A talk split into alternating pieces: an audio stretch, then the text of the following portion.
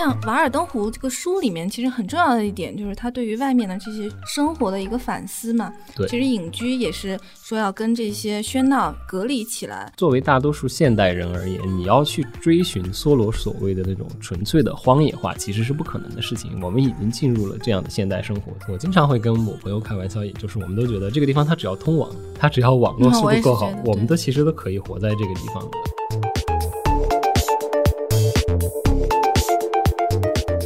赵桥村里面也写到了你在村里面的行动的路线，就蛮像接任务的，就是接到一个比如说除草的任务，然后我就去除一会儿草，然后他们就送给我一点什么瓜、什么玉米，嗯，而且他们非常实用，就是不但不喜欢树，也不喜欢鸟，但是他们会，呃，满怀真心的赞扬一种蔬菜，说哟，这个莴笋长得真漂亮。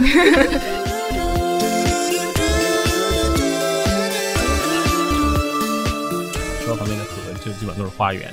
然后就会有很多送外卖的人把车一停，开始钓鱼。所以他是真的在摸鱼啊，就是工作真摸鱼啊。对我们那边还有那种卖钓具的小店，然后那个小店有可能上面挂了一个牌子，说去钓鱼了，有事打什么电话。我有朋友就钓了很多锦鲤，然后在自己家的岛上摆了一圈又一圈的锦鲤。你这个说的又是动森动森的故事，不好意思，要混在一块。OK，串线了，串线了。欢迎收听跳岛 FM。今天我们要跟大家聊的话题是隔离状态下的隐居、与世隔绝和自然书写。我们也请到了两位朋友，一位是作家故乡老师，大家好；另一位是上海外国语大学英语学院的肖以之老师。呃，大家好。我们之前也跟大家聊过，就是在这个疫情期间，社交隔离状态下的空城景象，全世界的人都要 social distancing，人类就是从城市里退去，还有植物跟动物可能重新要占领城市，有点像。嗯，卡尔维诺小说里写的那种奇妙的景象，威尼斯的大白鹅啊，还有璎珞山上的狐狸，这好像是一个非常美好的重返自然的世界。也有人在重读《瓦尔登湖》，有外媒报道说，美国经历了隔离之后，隔离中的人重新读《瓦尔登湖》，也获得了一种新的体验，用这种读书来反刍被迫与人群隔离之后的这种寂寞。呃，我知道。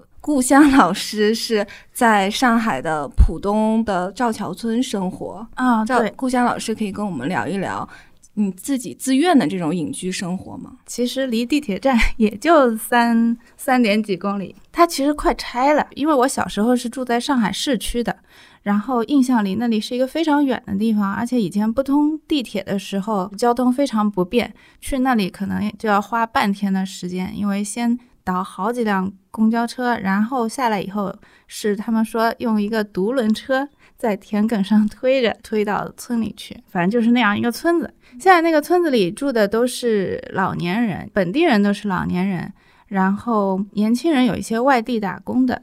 嗯，住在那里，本地的人已经没有在那个村子里了。然后老年人他们大概都七八十岁了，每天还在地里耕作。我觉得他们身体都非常好，然后我很羡慕他们有这种就是体力劳动。他们不像我们城里人说要去运动啊，就要专门去跑个步什么的。就是我很羡慕他们每天正常的去干干农活就有。非常足够的体力劳动，然后就是我觉得他们的那个身体活动是在做事情的，而不是我们在什么跑步机上或者举个铁就是空消耗掉的。所以我每当想运动的时候，我就会跑到田里去转一圈，然后看看谁有水要浇，然后我就帮他们浇水。这几天是在摘。蚕豆，我就觉得我又运动了，又帮他们做事了，就比较划算。这样，你的运动是能够让别人有所收益，就是有一个对，因因为我自己没有地嘛。如果我自己有地，我也想去种种点什么东西。就是我自己家门口呢，本来有一棵种树的树坛，然后那棵树去年被那个台风刮倒了，刮倒以后呢，就是。他们是有土地不种，如果长满野草，会觉得是非常看不过去的事情，所以他们就会帮我把那个野草全拔光了。他们很积极主动的，也不问我的，因为我那个门是常年开着的，就一个插销，然后他们就进来把野草都拔光了，然后给我种了很多鸡毛菜，然后就说 你吃啊，然后我就觉得也蛮好的，就是我每天就会去采一点鸡毛菜。然后下下面条啊什么的，这个就是我在我家里做的劳动。然后这点运动量是不够的嘛，然后我就会去田里找一些事情干干。嗯，那你跟你们村的村民是有一种互相交换劳动的这种关系吗？嗯，也没有互相交换劳动，因为他们其实不需要我劳动，是我硬要帮他们干，他们自己还蛮喜欢干那些事的，而且可能嫌我干的不好吧。像你的赵桥村里面也写到了你在村里面的行动的路线，就是我看文案说是有点像一个人在进行真人 RPG 游戏，因为你在村里看到一个村民，你就会问问他需要什么，或者他就会送给你一个礼物，就蛮像接任务的，就是接到一个比如说除草的任务，然后我就是除一会儿草，然后他们就。送给我一点什么瓜、什么玉米 之类的，我就带回家，就很像《新露谷物语》那种。《新露谷物语》是什么？是一个种田游戏。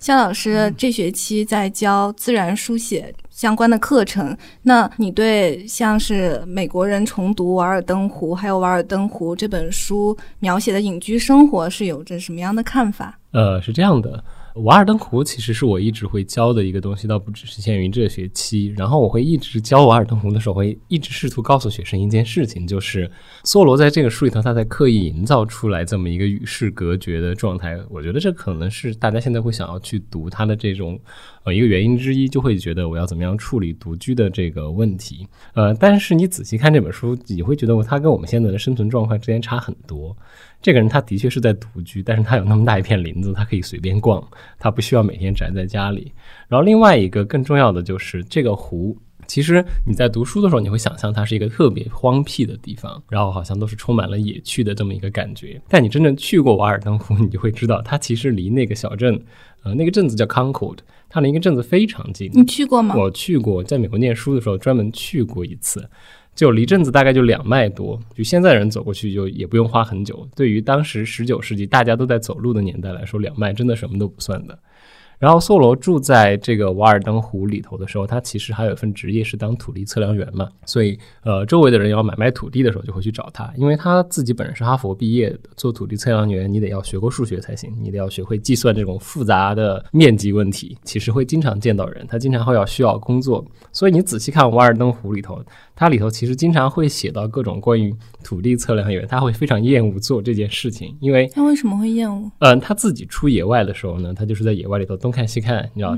采采浆果，享受一下自然。或者我们就平时讲，作为一个超验主义者，他在自然当中，它是一种宗教性的体验的存在。但是当他在当土地测量员的时候，他老板雇他的人会不停告诉你搞快点，我们把这块地赶快测出来，我们要你知道，我们要把它卖掉，我需要给你给我一个结果。嗯，你可以把它讲成就是一个活生生的直面资本主义异化的故事，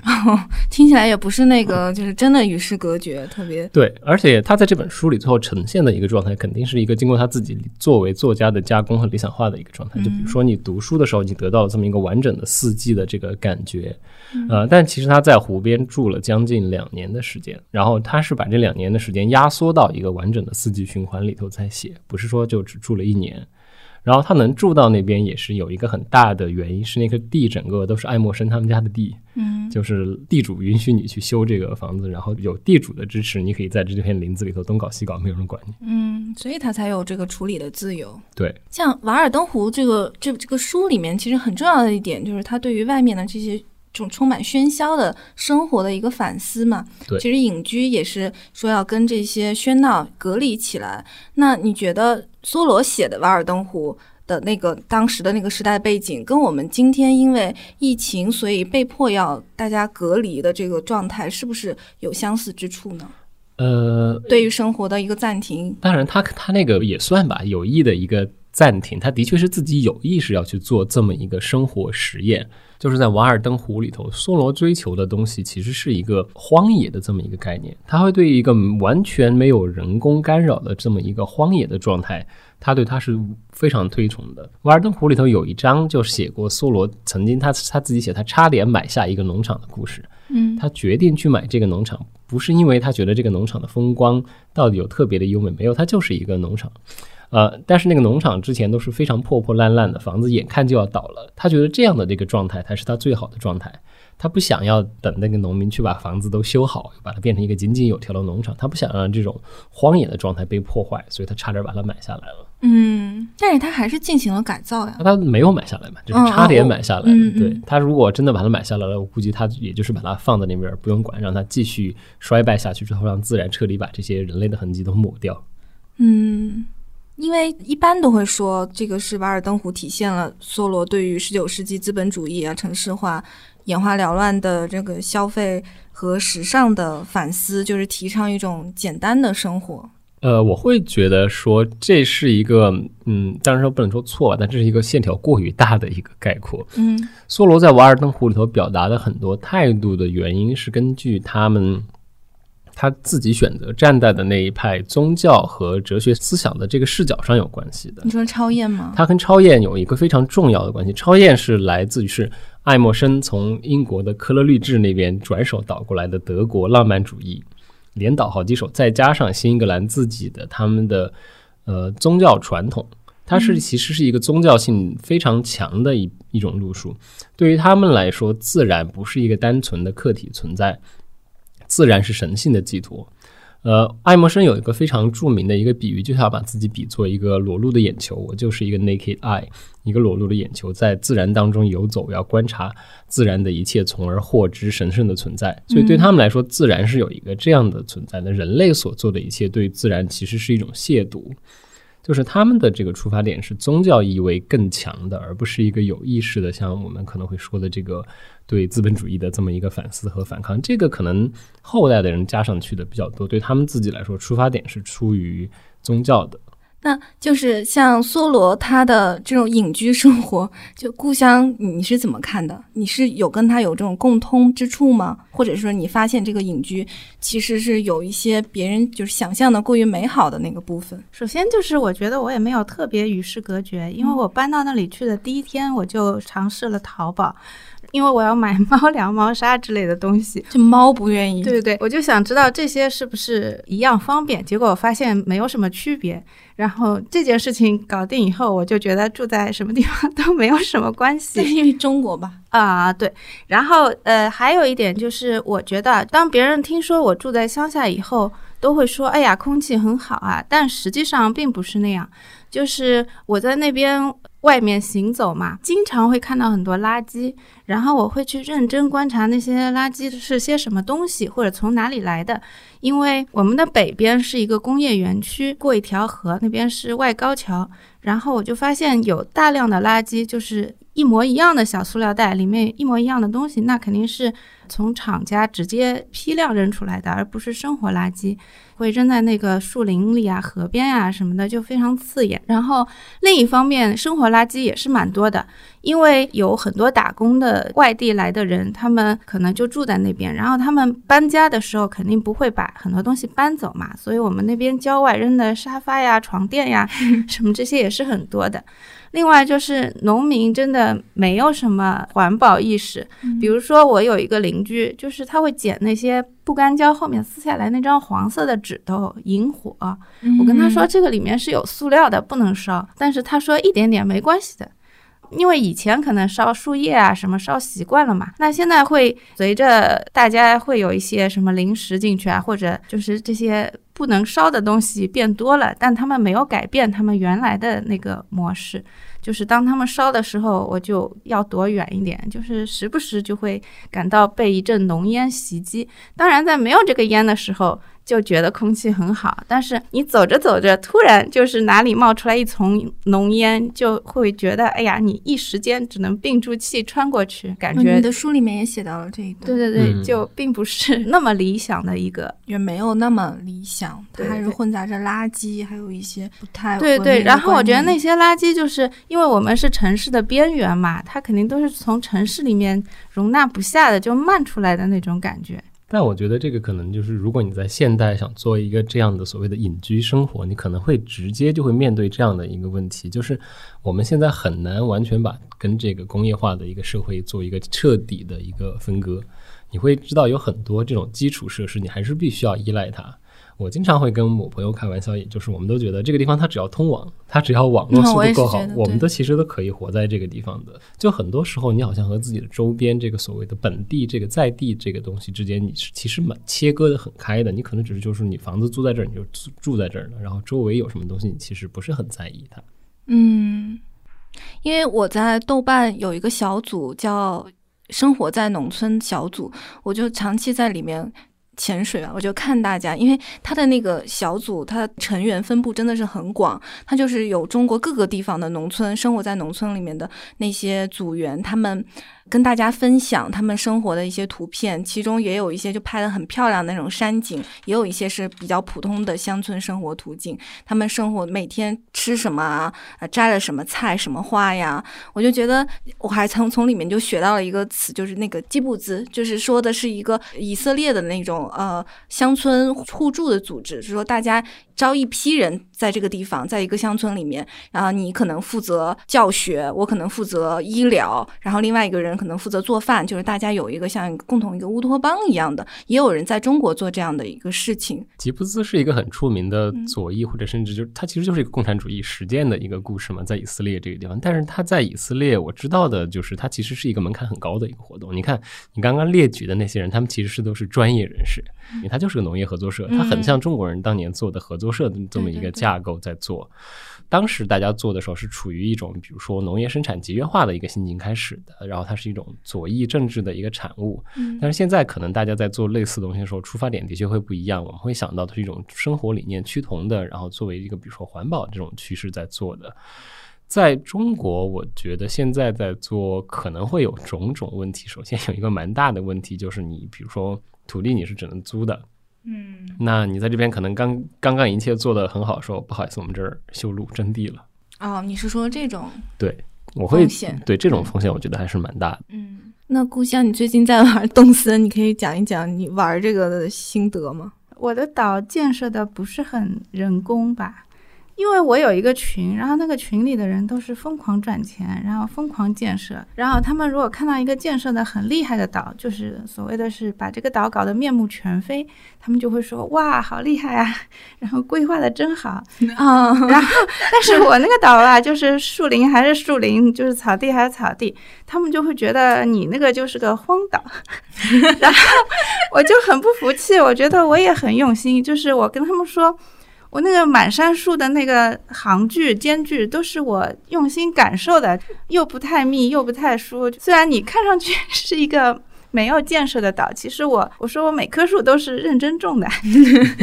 你这个是呃自然派的玩法吗？还是保护？就是我没有存心把它搞成一个自然风貌，因为有一种更自然派的，就是他们会搞得更加郁郁葱葱。树木非常多，我觉得我就是一个自然的建设吧，就是我保留了山上所有的树林，因为我非常喜欢在树林里漫步的感觉。嗯，但是如果你要保留树林，你就因为树非常占地方，然后一个人倒的面积是有限的，然后我就当时就觉得，哎呀，真的是一个很难两全其美的事情，就是你如果要有一片原始森林，你就要放弃很多建设。嗯，你刚刚说的有一派的玩法是。规划式的，就是非常在意这个岛的整体规划。对他们已经变成像宫殿一样的。就你看小李就是岛外人，我们给你科普一下，就是动森这个游戏到后来，你可以把整个岛规划的就完全变成一个彻底城市化的东西，你就有道路基建，可以搞岛屿建设，你可以完全把它变成一个城市。那这个还要干嘛去孤岛呀？你就不要去孤岛你是从零开始啊，就是你去了一个孤岛，然后把它建设成文明的样子。那你就不要去那孤岛。我知道这个游戏的开始不是说你去个旅行社什么说我要去孤岛。孤岛宜居计划。孤岛宜居计划。其实它是你要想一下吧，它其实就是一种我我会说鲁滨逊情节一样的故事。你去了一个孤岛，你把它建设成文明的形状。嗯嗯，但是文明的形状就是跟我们现在的文明是一样的嘛？这个。所以可以炒大头菜啊！所以还有你看，还有人在动森里头像上班一样的 等着炒大头菜的故事。所以够想炒大头菜吗？我只炒了一个星期，大头菜就是像股票一样的东西，就是我之前都懒得赚钱，我觉得赚钱太辛苦了，就 我每天就赚一点点钱，就钓钓鱼什么赚钱。后来我就买了一次大头菜吧，然后我我这个星期 大头菜上了五百多，然后我一下子就脱贫了。你这是投机吧？就是我觉得要那么多钱也没有用，而且我觉得这个游戏里实际上除了有一些奢侈的高端家具，像什么三角钢琴之类的，其实你要玩不是很花钱啊，连名画都只有五千不到一幅。对，其实你只要钓鱼，不要像我这种钓鱼手气太烂，一天随便钓钓鱼几万块钱还是有的。啊，对，嗯，什么吸引了你？就是我很喜欢虫子吧，可能现实里的虫没有那么喜欢，而且很难抓到。但是这里面你可以抓到很多罕见的虫，就是著名的虫，比如说什么日落蛾呀，就是你在生活中见不到的那些虫。我记得你在你的书里面也写到，你很喜欢看那些蜜蜂啊、啊蝴蝶啊、对对飞蛾啊。就是我很喜欢物种，就是搜集这样的一个感觉。嗯，我也很喜欢看，就是类似什么 《马来群岛自然考察记》那样的书，就是很漂亮的动植物水彩画，或者是有的是版画。嗯，那在你这个游戏里面，你也看到了。对，在这个游戏里，就是我可以抓虫嘛，然后收集到不同的物种，然后把它捐给博物馆。我就觉得放进博物馆很开心呀、嗯，肖老师也玩这个游戏。我我现在是岛上失踪人口，基本上我们家的机器都被家属占据了。他负责建设岛屿，我偶尔上去钓个鱼。嗯，那你玩这个游戏，你的你对这个游戏的喜欢是什么？嗯，我偶尔上去钓个鱼，我就是喜一个欢钓鱼非常大爷的爱好。对，哎，我们那边有很多人爱钓鱼，呃，对，嗯上海这边就其实经常会路边会你说看到真，实生活中的对对钓鱼对呀，真实三 D 真实钓鱼。而且冬天的夜晚很冷啊，我就觉得在河边看到蓝色的小灯，就是有人在那里钓鱼。哦，对我原来住在松江的时候，就看到会有什么呢？他们就在学校旁边，松江那边学校多嘛，学校旁边的河就基本上都是花园，然后就会有很多送外卖的人，他们在送外卖的低峰时期 停，把车一停，开始钓鱼。哦天哪！为什么？难道他是要背着那个钓竿去送外卖吗？正折叠钓竿啊，很方便的。然后他反正外卖箱是可以，所以他是真的在摸鱼啊，就是对真工作的。摸鱼啊。对我们那边还有那种卖钓具的小店，然后那个小店有可能上面挂了一个牌子说去钓鱼了，有事打什么电话。去钓鱼。所以这个真的是大家都很喜欢的一个娱乐活动，亲近自然的娱乐活动吗？还是他是要卖那个鱼啊？嗯，你肯定钓完要卖的嘛，然后你可以把它，也可以不卖，你知道吧？就嗯我有朋友就钓了很多锦鲤，然后在自己家的岛上摆了一圈又一圈的锦鲤。你这个说的又是动森动动森的故里事，的，你不要不好意思。混在一块儿。OK，串线了，串线了。我看很多人玩动森，就说他们钓鱼是像一个经济行为，是不是？那钓上来再卖钱。对，可以赚钱。但是你也可以把它做成标本挂在墙上，看起来很开心。哦，那它是不是有一个博物的它是？有有一个有一个哦博物作用，就是它里头的动物的那个呃制作都非常的精良，就是真实存在的物种，它会介绍动物的习性，然后它还有一个博物馆，你捐进去之后可以去水族馆里头看。东森那个水族馆的确做得很好，就像一个非常好的顶级水族馆的配备，你进去逛那个水族馆会很开心。嗯哦，而且它那个水族馆设计的非常科学，就是池塘里的有一一个区域，然后河流河口的鱼归河口的鱼，然后有的鱼是生活在湍流里的，然后或者者是海里的，它都它那个馆设计的很科学。然后包括蝴蝶馆里的蝴蝶，就是你你晚上进去，它蝴蝶就是都休息了睡觉了，只有白天那些蝴蝶就是满天乱飞的哦，它也是考虑到它的真实的习性啊，对，嗯，对，哦，嗯，然后我最近还买了望远镜，然后我觉得有了望远镜以后，就是你看那些树会变得更仔细，就是呃，比如说杨树的梢头，平时其实是离你有点远的，但是当你用望远镜看上去以后，你就把它那些挂的一绺绺的，它的那个雄花看得特别清楚，然后就是你用肉眼看的时候，它是乱糟糟的一个树梢，但是用望远镜一看，它就就非常有序的一个花纹的那那种排列，就非常好看。但最早我是用望远镜是用来看鸟的，但是我后来发现没有鸟的时候，树也很好看。嗯，嗯，昨天我还看到了一只刺猬，在我们家那边的树林里。然后它居然不怕人，就是我靠近它的时候，它可能怕吧，但它怕的形式不是逃走，它就是呆着不动了。不动以后，我也没有站它离它太近，因为我也不想让它害怕。然后他过了一会儿，觉得好像我也没有要怎么他的意思，他就继续慢慢的爬了起来。然后我就好替他担心啊，因为我觉得他太呆萌了，就是很容易被人抓走。后来就是我逛完树林以后，就回了我们田那边去浇地。浇地的时候碰见邻居，我就跟他说我碰到了一只刺猬。他说啊，刺猬这个东西蛮好的呀。那我以为他是喜欢刺猬哈，我我就给他看了一下那个刺猬的照片，我说我刚才拍的。他说刺猬这个东西好，就是吃胃病的。然后我连忙跟他说：“哎呀，他已经跑了，很小的。”他说：“哎呦，蛮大的，很壮。”我说：“没有没有，很小的，我拍的大，他已经跑掉了。”然后他说：“嗯，那怎么也有一斤啊？”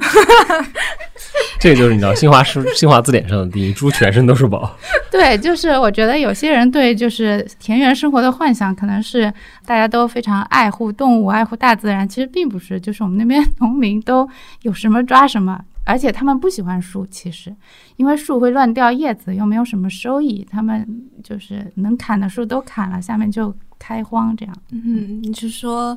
他们还你的那个树是不是也有这样一个故事？对我那个树一开始就是每年都落叶嘛，那个广玉兰落叶是很厉害的。他们每年都劝说我说这个树一点也不好，你把它砍了吧，你把它砍了吧。我就坚决不砍。然后台风把它刮倒以后。他们都非常高兴，说：“你看，现在敞亮多了。本来那个院子里，因为那个树非常大，比三层楼还高嘛，就遮得我那个院子里黑咕隆咚的。他们还会说：‘哎呀，看上去有点吓人 什么的。’反正就是树倒了以后，诶，确实明亮了很多。然后他们就很开心，然后就在那个树的原址上给我种菜。哦，所以这就是刚才你说的那个种鸡毛菜的地方，对吗？对对对，就是他们对种菜也是有一种。”这好像迷恋吗？这的确是中国人民的一个一个迷恋，就是去哪儿都要种菜的故事。就呃，耶鲁有一个很著名的故事，就是耶鲁有一块公共菜地，就是一代一代的中国学生的家长和家属在那边种菜，代代相传的。对，那种什么呢？各种各样的蔬菜，就是每家他们会分成很多很小块吧，一家认购一小块这样的，然后你自己去种就可以了。就这种项目在美国其实挺多的，大家会去认购，比如说公园会留一块地出来，每人认购一个一米见方的小方块，你可以去种菜。耶鲁那块的特色好像就是那个那一块刚好就是在华人社区内部流转，然后大家都种的是各种各样的中国蔬菜，美国人很最开始都没见过，不知道你们在种什么东西。嗯，而且他们非常实用，就是不但不喜欢树，也不喜欢鸟，除了燕子，因为燕子吃蚊子，其他的鸟 他们都觉得没有用，而且偷吃他们的谷物。反正就是很朴实的，但是他们会，呃，满怀真心的赞扬一种蔬菜，说：“哟，这个莴笋长得真漂亮。”就好像他们跟自然的关系，或者是。更多的感觉是跟自己的劳动成果有关系，跟自己劳动成果之外的他就不承认了。嗯，对，而且要捍卫劳自己劳动成果，所以会讨厌吃谷物的鸟。嗯，对，嗯，我们那边就是离崇明蛮近的嘛，嗯，那就是崇明九段沙其实是在候鸟的那个路线上的，嗯，所以我我那边有机会是看到一些就是路过的稍微呃少见一点的鸟。比如说小太平鸟之类的，就是他们四月份就已经走了，然后我就觉得我能在他们来的时候看到他们，就还蛮开心的。我最近刚刚买了一个望远镜，但是在我们小区里头，大多数时候你只能看到白头翁和斑鸠。嗯啊，你也买望远镜？你们俩都有望远镜？看鸟嘛，没办法，你观只要你开始想观鸟，最后的方案就是我得买个望远镜。对，就之前我其实已经有一个望远镜了，我只是最近买了个好的。我们一会儿需要交流一下，你买的是哪个？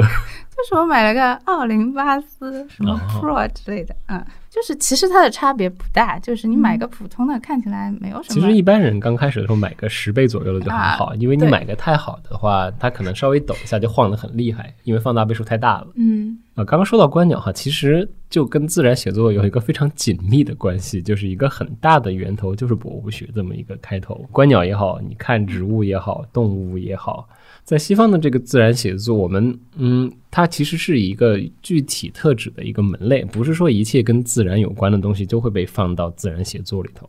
就如果在学院内部你要提自然写作，大家会明确的知道你在指一个很具体的东西。它其实是一个相当现代的产物，就是在林类的分类分类学出来以后，你首先是从这种分类学，从博物的角度去看这个东西，你会试图给它分类。我觉得可能看鸟的人或者喜欢去看植物图谱的人都会有这个感觉。当你学会了辨认植物之后，你再看野地是一个完全不一样的效果。嗯你会知道有序的这些东西不再只是草，你会知道名字名字，然后知道哪个地区有什么。比如说，我们知道这边有一片绿草，那边有一片地黄，中间有飞蓬这样的东西，你会得到这么一种秩序和知性的乐趣。所以最开始的。自然写作，它都是在林奈的这个分类体系出来之后，大家有一种认识自然的这么一个冲动，然后再把它和散文体的东西结合起来诞生的这么呃一个东西。一般会说它源头会大概就是在十八世纪的时候，英国有一个很著名的书，呃，萨尔伯自然史，嗯，中文版应该有两个译本了，都已经。他就是一个牧师，然后他住在那个地方，他用书信体的形式写的，把自己周围这个牧教区这个小村子，呃，各种各样的自然，呃，地理风貌，然后植物，然后候鸟的来往，然后具体观察到的这种细节，他把它写出来了。所以这个是自然写作的这么一个开端。嗯然后他后来才传到美国。哦梭罗这种对于纯粹的野化自然的推崇，这种明显的浪漫主义影响的东西是后来的。最开始传到美国的下一步的影响也是类似的这种林奈式的对自然的博物学认知的这种东西。所以在美国有一个特别有影响的人，就是我们刚才说的观鸟的祖师爷之一的奥杜邦。嗯现在你去美国很多地方都有一个叫奥杜邦协会的，就是他们的自然协会。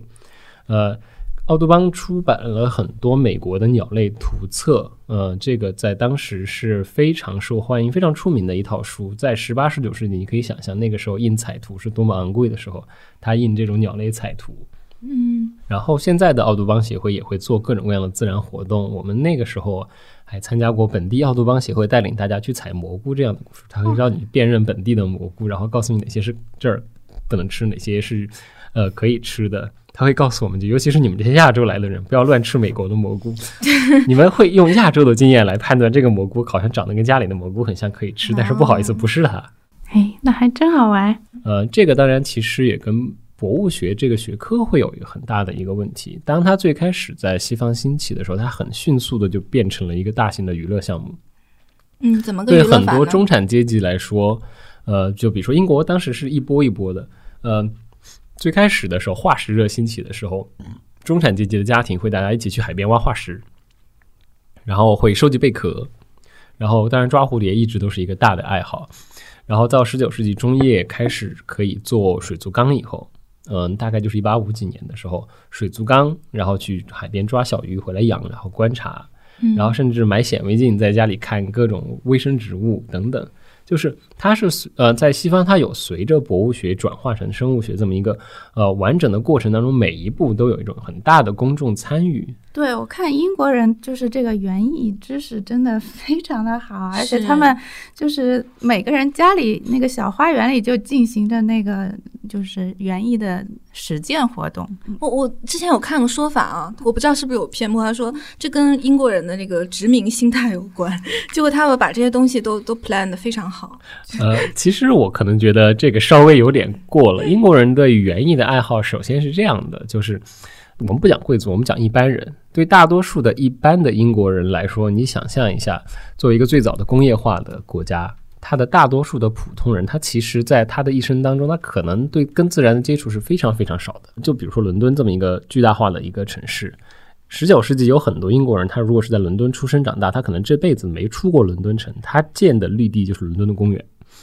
然后，所以对他们来说，自然是一个需要你刻意培养、需要去追求的这么一个东西。嗯，然后会在最开始在窗台上养花，然后有水族缸，然后后来当中产阶级慢慢兴起之后，大家在郊区有小房子，可能每人会有这么一小块地。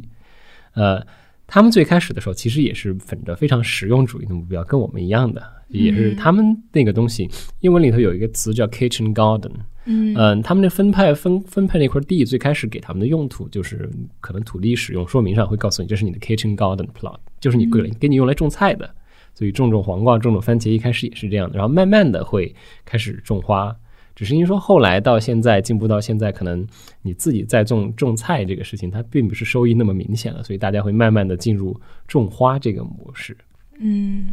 我会有一本跟这个种花很相关的书，是我特别喜欢看的，就是英国很著名的那个导演 Derek Jarman，呃，贾曼那本书叫《现代自然》，嗯，应该已经有中文译本了。他就是自己租自己有一个小木屋在海边，那个小木屋跟任何我们想象中的自然风光和与世隔绝都没有任何关系。那个木屋是建在核电站的阴影之下的，啊，就是英国的背景，就它离英国有很大的一个核电站很近的，站在你们家抬头看到的就是核电站。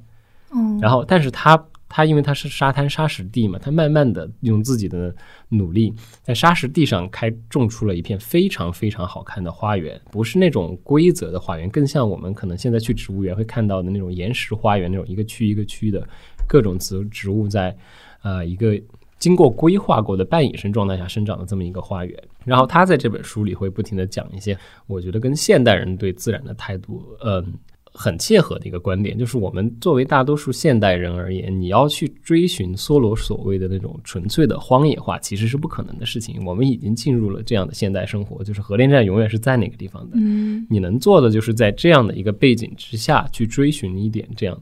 小的这种东西，你会发现你不需要去一个特别与世隔绝、荒野的地方，一定去刻意的去寻找自然，其实可以就在你身边的这些小地方、本地的这个小角落、墙边这么一束花里，你都可以找到它。嗯，我觉得这个跟故乡的生活状态有点像。啊，我觉得其实不一定要住在乡下，就是你住在一个居民小区里，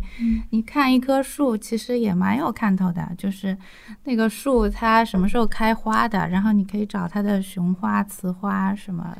都挺有意思的。就是如果你仔细看，就是每棵树都蛮有看头。你在野外走的时候，或者是公园里面，其实有有很多长得像小草一样的东西，其实它是树苗。就是如果你不注意它，它就会长得非常大。啊，我知道你的构树的故事。啊，对对对，你说一说。然后前段时间我又看见了气树，就是气树，它在一棵大正经的大气树下面有很多，就是它的茎是红色的，像小草一样的东西，但其实它也是树。因为我的邻居非常爱拔杂草，但是我。作为一个城里人，我觉得杂草挺好看的，就 没有用用心去拔它。然后那个时候，我家屋子后面就有一棵这样的草，我就没有去管它。结果就是有一天，我家水管就堵了，就是因为它的根系太发达了，它没长几个月，大概就三个月吧。然后就把那个我们家那个井盖，就是它跟井盖的钢筋缠在一起，然后把那个石头挤裂了，然后长出来一棵好高的树。然后我就想，就是三个月前我看到它还是一棵草。天哪，这么厉害！对，然后现在我就注意会拔一些台阶上的这样的小树苗，所以还是你的邻居比较有经验。对，我还看过一个片子叫《人类消失以后的世界》吧，就是其实就是当人类活动停止以后，那个植物会迅速的把那些就是什么大坝呀什么都马上把它弄碎了，什么不过不用很长时间。是。就是我还看蛮欣慰的，就是觉得，就是如果当人类一旦停止，就是大自然恢复起来，还是蛮快的。最近这个我们看到很多类似的已经发生了嘛，威尼斯的水都变清了，就四川的熊猫已经在国道上散步了。对，就是其实人类施加的这个影响，没有可能没有我们想象的这么。嗯，很久远。呃，现在在最新的自然写作里头，很多时候大家都是在追寻这样的问题了。我们不再是单纯的试图去了解，更多的时候是在追问：我们需要把人和自然摆在什么样的一个位置下面来来考虑这个问题？你可以举一个例子吗？嗯，就比如说有一个我很喜欢的英国的自然作家叫。呃，麦克法兰，麦克法兰最新的那本书就是关于 Under the Earth，他是从地下开始写的，标题应该叫 Underworld，是呃，可能暂时还没有中文译本，是去年出的。嗯嗯，它在里头就是从地下这个开始，从我们不了解的种种呃矿物质开始，然后慢慢的会写到人类。呃，然后人类的在地下建设的各种地下管网，它是如何改变了这个地下的本原本的这个环境，然后带来了种种我们没有预想到的这些影响。就最最明显的，可能比如说你挖矿会出现采空区这样的这样的东西。所以，呃，你仔细去追寻一下这种人类和自然之间的关系，现在可能现在的比较新的自然写作作家都会去做这么一个有意识的一个反思，因为你很难。再像十八、十九世纪那样单纯的只是一种欣赏或者是求知的这种态度，你会非常明确的知道你对这一切负有责任。嗯嗯，然后就是我前段时间看的那个德国护林人写的那本书嘛，叫《森林的奇妙旅行》吧。它里面提到一个事情，就是，嗯，就是从前的伐木工，他走到森林里去伐木，他的脚步就是和他的体重是对森林没有什么影响的。但是现在用了就是大型机械进去伐木的话，那个机械本身的重量会就是压得很重，然后那个就是地表一些。嗯，微生物什么什么，土壤环境都会被它压压得太紧实，被破坏。就是这这可能，比如说人们可能想到伐木，直接只会想到树没了，但其实它对土壤都有影响。而且最近昆虫就是减少的很多，昆虫的种类减少的很多。嗯，我记得可能三五年前我就在《卫报》上看到过德国科学家他们统计过昆虫的数量，至少是已经消亡三分之一。有一个非常简单的、直观的实验，讲出来可能大家都会记得。呃，就是他们说开车的时候那个挡风玻璃的故事。嗯，原来很很多年前，大家夏天开车，挡风玻璃上你如果开长途，嗯，会撞一挡风玻璃的昆虫。嗯然后或者比如说像我们小时候，我会记得夏天一开灯，会有很多很多的蛾子飞过来。嗯，你现在很难有这么多了。你现在想想，夏天你开灯会飞来一大群一大群的蛾子吗？没有了。然后可能会比较直观的影响就是蜜蜂的问题，因为如果没有蜜蜂的话，会直接影响植物授粉的问题。呃，反正就是现在的自然写作，大家都会对这种人类责任的这个问题反思的比较多，和之前不太一样。其实就刚刚聊到。呃，之前说自然写作，其实我们基本上都在聊美国的事情。虽然它源头是从英国开始的，它现在，嗯、有一个非常明显的分野，就是美国那边的自然写作，就是在梭罗以后，它就有了这么一种崇尚自然、崇尚原始的这么一个态度和倾向。然后它会变成一个非常在意自己本地传统的，所以你会会在美国的书店看到很多，比如说德克萨斯自然写作选集，然后加州自然写作选集，它会变成一个强调地方特色的这么一个东西。而英国这边反过来不太一样，英国这边他们大概零几年出来这一批新的自然写作作家，呃，他们把它叫做新自然写作。在这个里头，他们不再去单纯的追追寻这种回到原始、回到荒野这种其实很浪漫化的一种忽略现代生活实际状况的这么一种态度嘛。嗯很老的一个英国博物学家，他当年做过一件很著名的事情，就是在二战之后，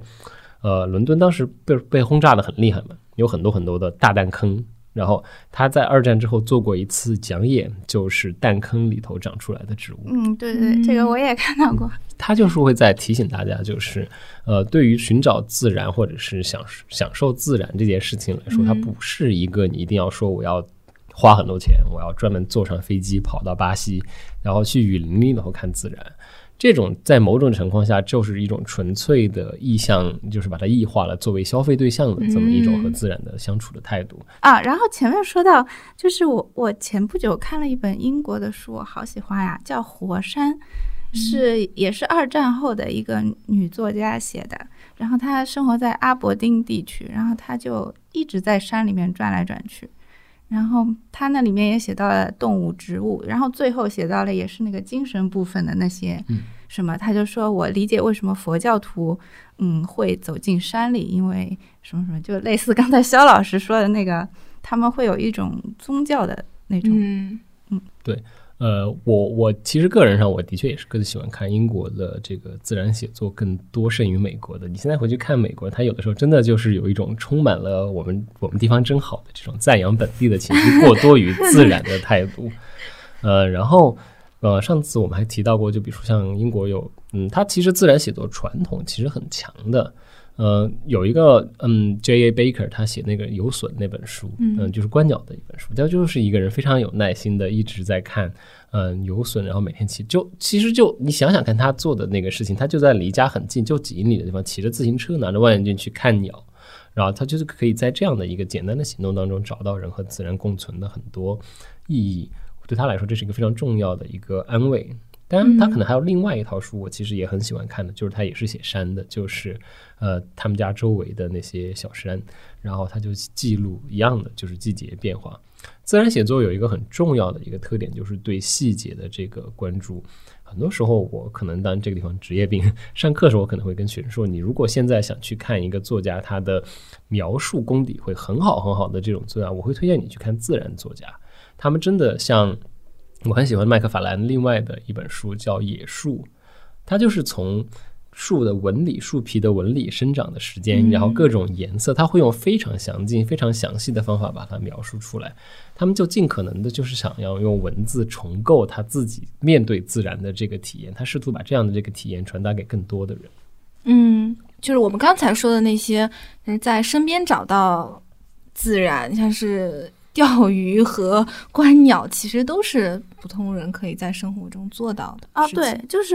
我，比如说我今年认识了黑黑尾蜡嘴鸟的叫声，然后我刚在来录音的地方，就是我本来以为那是我们那里才有的鸟，然后就在这这个楼的门口，我就听见了它的叫声。就是你一旦认识了这个鸟的叫声，你再听到这个声音，你就马上能认出它来，你就非常高兴。因为黑尾蜡嘴鸟叫声非常明显，然后当它叫的时候，你就用望远镜一看，你就认出它在叫，然后你就会记住这个叫声。像白头鹎的叫声也很好认。我们家那个窗口有一棵大树，然后那个白头鹎就会经常在那个树上叫，因为它知道我们家猫会在窗口上看它，它会来调戏我们家的猫。还有这样的心理吗？它们很聪明的，就是它会，它知道有猫在那边看它，三个猫都会蹲在那边看它，然后它们就会专门过来调戏猫，每天定时定点调戏。我们刚才说到了很多的英美的自然书写的传统，然后我想回到就是我们中国的这个语境里来，我不知道你们两两位就怎么看中国的相关的，因为就是我自己啊，就原来小的时候我们不是学很多陶渊明吗？那个时候我可能就就。一般课文就会说这是个热爱大自然的嗯、呃作家，他表现了什么什么。但是我现现在啊，我就觉得好像越来越可以读懂陶渊明了。就是我现在越来越觉得他写的那些归园田居啊，他的种豆的那些生活，那些农居的生活，其实我觉得他不光在写这个农居的生活，他是在表达一种他在这个城市里面，就是红尘的这个世界里面生活了这么多年之后的一种烦闷的心理。我觉得可能是因为我这种烦闷的心理起来了以后，我反而更能理解陶渊明的他的这种田园生活。我不知道你们怎么看？那我就觉得耕种是一种非常诚实的劳动，而且就是又有喜悦。嗯，你付出了多少就就收获多少，就是一个很好的劳动。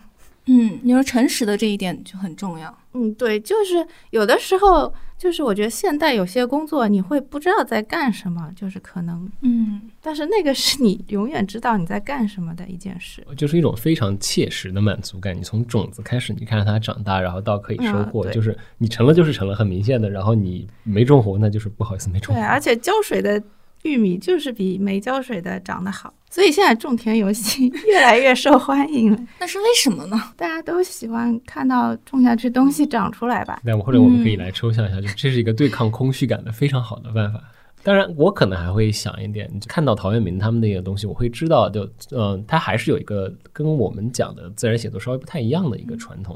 现代自然写作，它其实是一个在科学化的世界里头，如何重新的有感情的去认识自然的这么一个大的背景嘛。你已经用各种科学知识把自然拆解了，但是我们还是可以在当中找到这种审美的情感上的寄托。但中国传统的山水田园诗歌里头，这个山水田园相对的，它其实是庙堂嘛。对，它其实是一种它其实是一个在政治光谱上的一个闲散的态度，对吧？中南捷径这个话，就是它随时可以返回另外那一边嘛。嗯所以，呃，我们现在的自然写作，其实台湾那边他们可能因为受欧美的影响比较直接，他们有意识的把这个整个文体是搬到了台湾的。呃，可能我们这边会现在会给它一个别的名字，生态文学。然后你要换一个名字，自然写作你可能找不到，你要去找生态文学，你才会在这里头发现。但是，嗯呃，可能我们这边的还是稍微有点不一样。中文语境里头的生态文学，很多时候大家可能还是处于一种在赞美自然啊，是就是是大概是这种。啊而且呃，就是若干年前有一些拟人化的动物文学，啊，你说沈石溪吗？类类似那些吧，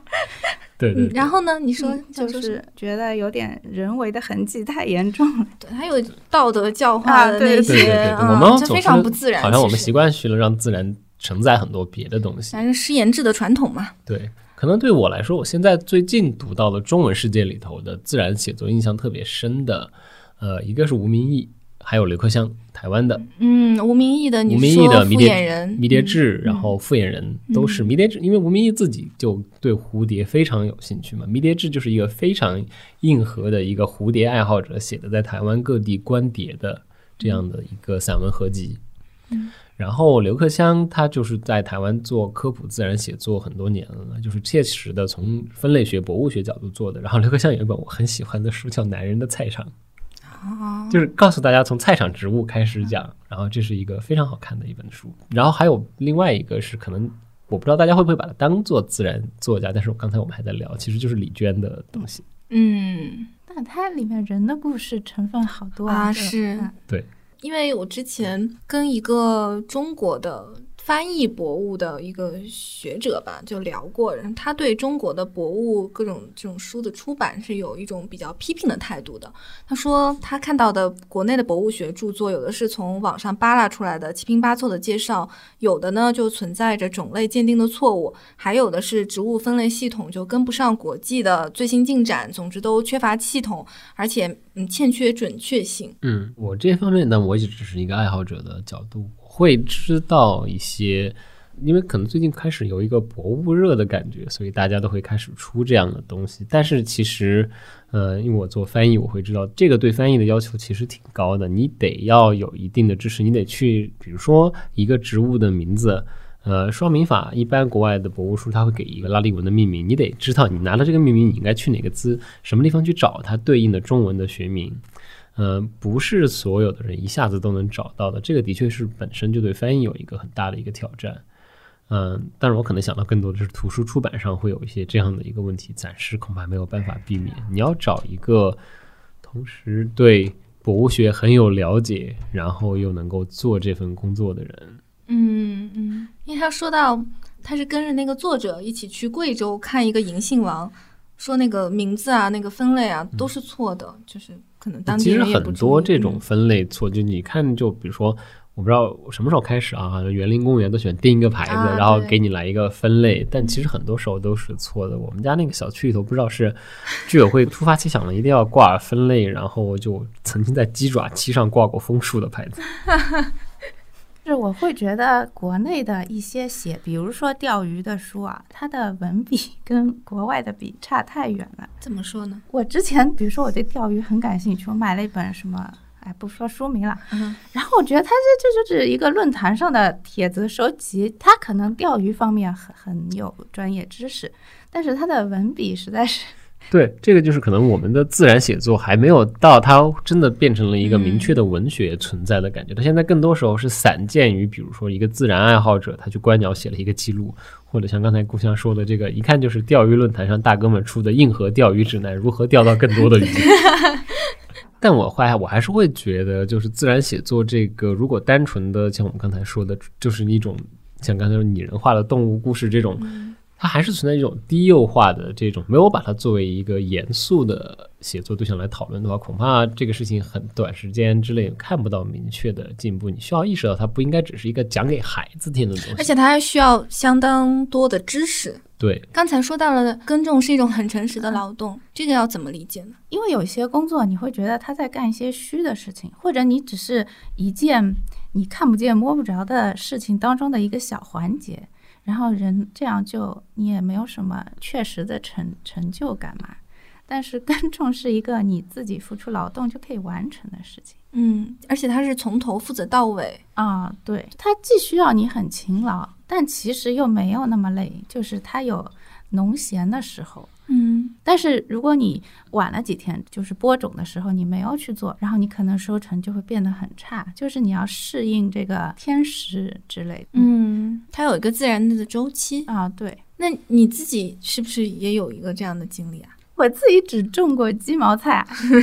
但是啊，就是我在我的阳台上种鸡毛菜，并不是在那个树坛里。但是它那个虫来的实在是太快了，就是你根本抢不过虫。嗯嗯，然后最后我就觉得我再不吃要被虫吃光了，于是我就象征性的摘了，就是很少自己能吃到的很少。如果你不用农药的话，嗯但是我就又问了我的邻居，就是说我说你们都打药水吗？他们也不是都打。他说只要你种的足够多，就是总有虫 吃，就虫来不及吃那么多，你就还是吃得到。这个就好像我想想老家，他们就会说这个叫什么“天吃一半，地吃一半，你吃一半哦，”，就这样。他们所以你也不能全部都要自己吃，你还是要留给天和地还有虫子一点。你们这种对话是经常发生的吗？因为我觉得很有意思，就是我觉得就是城市里面人或者是聊天有很多，我觉得车子、房子啊、孩子啊这些很很无聊，但是我觉得像聊你的菜长得好不好。我们那边邻居就是平时散步，就是绕着那那些田嘛，然后他就顺便看别人家的菜，说：“哎，这茄子好，那个谁不不浇水，这边不好。”他就要点评一圈。加上就是每家每户，他这个时候比如说都要出去浇水或者干嘛，所以他们在村子里的走动是很频繁的。然后你就在路上就是经常是遇到的，这这也蛮像游戏的，其实就是那些村民平时就在村子里游荡。有人说你们这个对话就会经常发生了啊，对，经常发生。那你会跟他们也交流这个种菜的这些经验吗？对，因为呃，头就是我刚去的时候会问一下，因为我并不认识那么多东西嘛，就这个是什么，那个是什么。现在就没有了，现在就帮着干活之类的。嗯，然后我觉得他们如此不环保的情况下，身体还都挺好的。我觉得这就跟他们每天的劳动，就是体力活动的量足够有关系。嗯，因为他们吃的也不不怎么样，然后就是你看还成天用这些 垃圾引火之类的，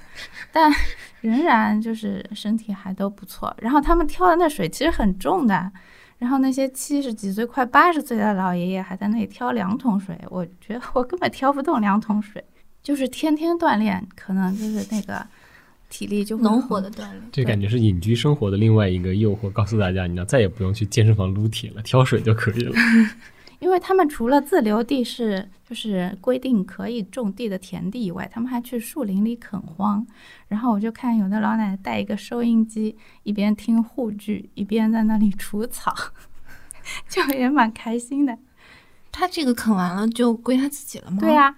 嗯，就是树林里有一些规定的树是不能砍的，但是树下那些空地，他他们就自己啃了，可以种地。然后种种地也有一个好处，就比如说他们在一个湖边种了很多油菜，然后前几天就有很多鸟就停在那个一蓬蓬的油菜上吃那个油菜籽。就很好看，因为那些鸟平时都在高处嘛，只有这个油菜籽成熟的时候，它们就全飞到那下面来了，就在那里吃油菜籽，就觉得很壮观。一下子看到那么多鸟在那里饱餐。哎，现在观鸟还有一个新的方法，就是可以看直播，直播翠鸟搬家。就我知道他们有，比如说青海那边那个水獭保护区什么，他们会给大家直播水獭，而且那个直播吧。就是你哪怕不点进去，你也知道，就是从人数上就可以判断这个时候那个鸟在不在窝里。就是一旦人数暴增，你就知道这个点进去鸟在。然后有那些直播非洲和蒙大拿的那那些地方，好看死了。就是哪怕它没有鸟，鸟没有来，然后背后有一个有一个山景，就也觉得非常好看。嗯。然后我看到过猫抓鸟。所以，我我其实我家院子里虽然有很多野猫，但是我是不喂它们的，基本上除了偶尔就是偶尔，如果我们家有我我的猫不吃的东西，我会拿去给它们吃，但我平时不喂它们，因为我看到过它捕鸟，真是太厉害了，就是有惊人的弹跳力。然后我真难以想象，这个鸟飞得好好的，怎么就被它 一下子就弄下来了？嗯嗯。然后对我们家猫还弄死壁虎，就是。有的时候就是追着那个壁虎，然后很早以前，我我家住在虹口一楼的时候，我们家还跳进来一只青蛙，然后我就用一个嗯，就是镂空的洗菜的那种篮子，把那个青蛙罩在里面，然后上面盖一本字典，就是不然我那个猫一直围着它转，我就保护这个这个青蛙，我想等我的猫失去兴趣以后再把它放出去，然后它就一直试图去掀掀那个 就是小箩筐。哦，反正它就是有无穷无尽的好奇心吧。就是一旦一个壁虎，嗯，我发现它落到他手里了，我就赶紧要想办法把它们分开，就是把我的猫赶走。但我也不能太凶的赶它，嗯。然后我也没有，我也不敢去用手抓壁虎，所以只能很费劲的 就维护一下壁虎的生命安全。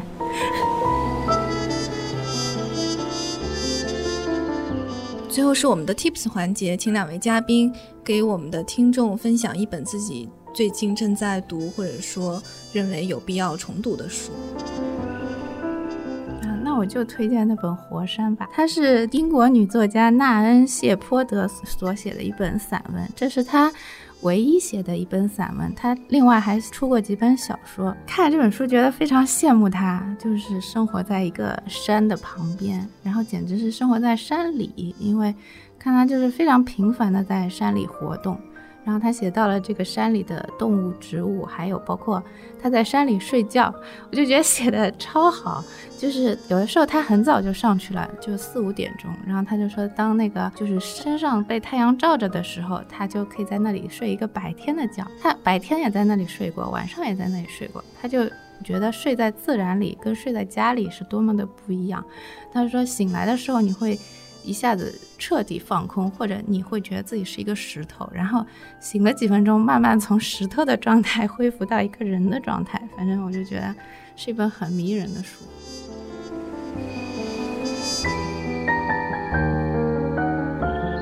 我可能会给大家推荐，就是我最近又在重看的，就是刚才提到过的英国导演 Derek Jarman 写的那本《现代自然》。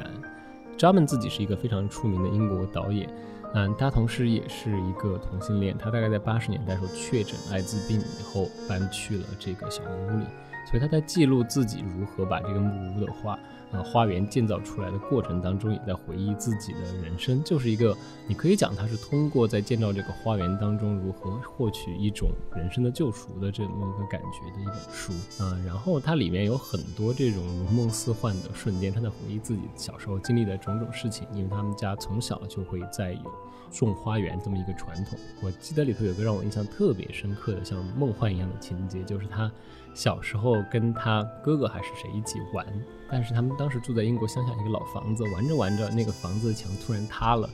塌了一面墙，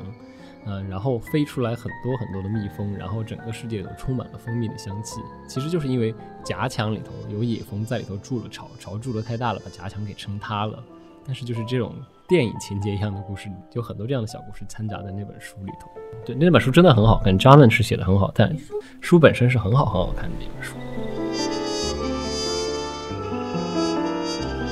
今天的节目就到这里，也感谢两位的参与。呃，谢谢大家。啊，谢谢大家。